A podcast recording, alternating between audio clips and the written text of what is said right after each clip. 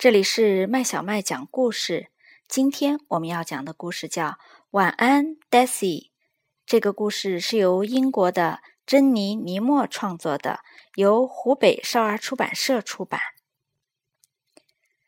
小怪兽们出现的那天晚上，Daisy 翻来覆去，怎么也睡不着，因为房间里实在是太奇怪了。新床。也突然变得很大，他睁大眼睛盯着天花板，竖着耳朵听街上传来的声音，完全没有发现小怪兽小维、小福和小南悄悄地溜进了他的房间。他们正在他的床底下调皮捣蛋地玩他的宝贝呢。他们玩他的贝壳和纽扣、羽毛和珍珠、豆子和花朵。当然，还有他们自己带来的金子和银子。哎，这是什么声音啊？像是街上疾驶而过的卡车吗？不，这声音听上去像是在讲一个故事。这枚戒指原本属于一位国王。怪兽小南。低声的讲道：“以前我负责看守国王的宝藏。一天夜里，两个盗贼溜了进来。一开始，他们并没有看见我。我突然跳了出来，大喊大叫，喷出熊熊烈火，亮出锋利的爪子。啊！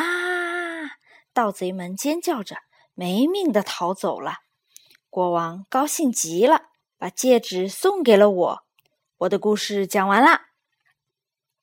Daisy 好奇极了，这枚戒指是金的还是银的，或是镶满了宝石？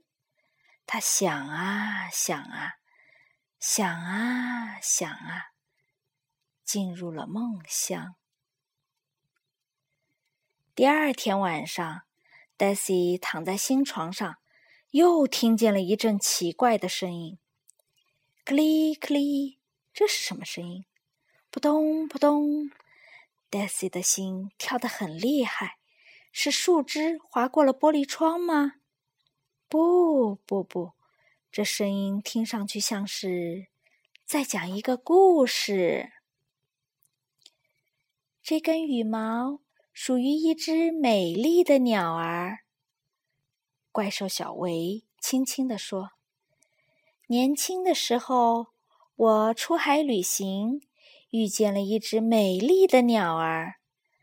它饿坏了，我喂了一些饼干屑给它吃。后来，暴风雨来了，船被打翻了，船上的水手们都逃走了，我被冲到一个小岛上。”那里住着各种危险的动物，它们盯着我直流口水。正在这时，我的朋友美丽的鸟儿从天而降，救了我。他把这根羽毛送给我，留作纪念。这就是我的故事。Daisy 闭上了眼睛，他梦见自己和美丽的鸟儿一起。在天空中飞翔，那根美丽的羽毛是什么颜色呢？他想啊想啊想啊想啊，慢慢的闭上了眼睛，睡着啦。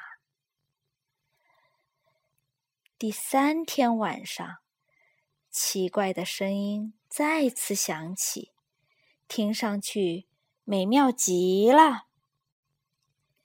叮铃，叮铃，这是什么声音？扑通扑通，Daisy 的心跳得很厉害。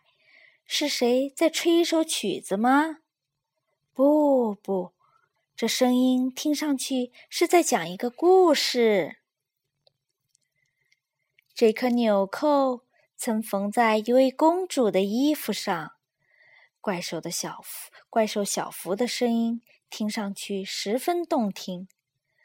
当公主还是小宝宝的时候，我每晚都唱摇篮曲哄她入睡。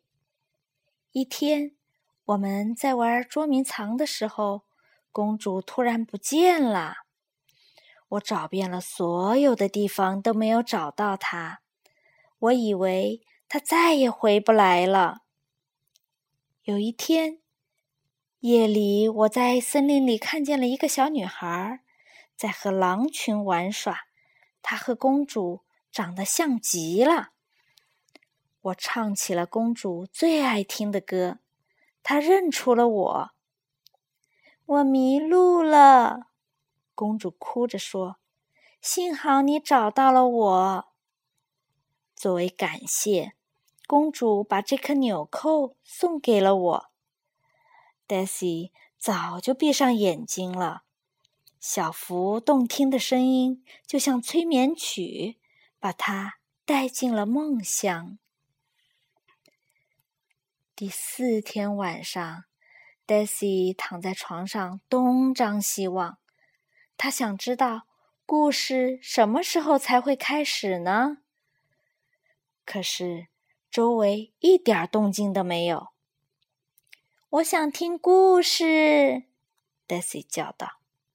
沙沙，这是什么声音？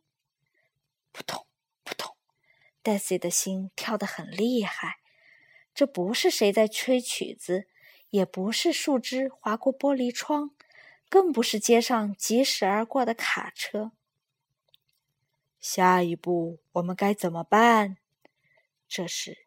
一个咆哮的声音说：“Daisy 吓得跳了起来。”沙沙，又一声，这声音是从哪儿来的？Daisy 鼓起勇气，打开台灯，慢慢的、非常慢的朝床底下一看，天哪，小怪兽们！Daisy 张圆了嘴巴，想要尖叫，不过他忍住了，因为怪兽们真的好小好小，好小好小。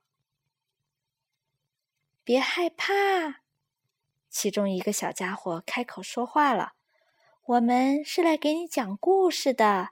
我的名字叫小维，我是小福。”另一个小家伙的声音很轻很轻，我是小南。最后一个小家伙低吼道：“千万别告诉任何人你看见了我们。”我保证，Daisy 说。不过，能不能再给我讲个故事呢？小福想了想说：“我觉得你可以自己讲一个故事。”说着，他拿出了一个小海螺。我自己讲故事，Daisy 不明白了。这就是一个很普通的海螺嘛，Daisy 心想。不过，当他把海螺放到耳边，他听到了大海的声音。Daisy 想了很久，然后慢慢的开始讲故事啦。这个海螺。原本属于一条美人鱼。美人鱼在哪里呢？小怪兽们问。它生活在大海里，海螺是它的发卡。我发现它的时候，它被渔网给困住了，正在哭泣。我跳到一块石头上，还差点摔倒了。不过，我还是抓住了它的手。把他救了出来。为了感谢我，美人鱼把海螺送给了我。Daisy 微笑着，紧紧地握住海螺。他闭上双眼，幻想自己也是一条美人鱼。晚安，Daisy。小怪兽们轻轻地说。你的床很舒服，房间也很温馨。现在你可以自己讲故事了。说完他们悄悄地离开了房间。小朋友，这个故事讲完了，你是不是希望你的床底下也有一群这样会讲故事的小怪兽呢？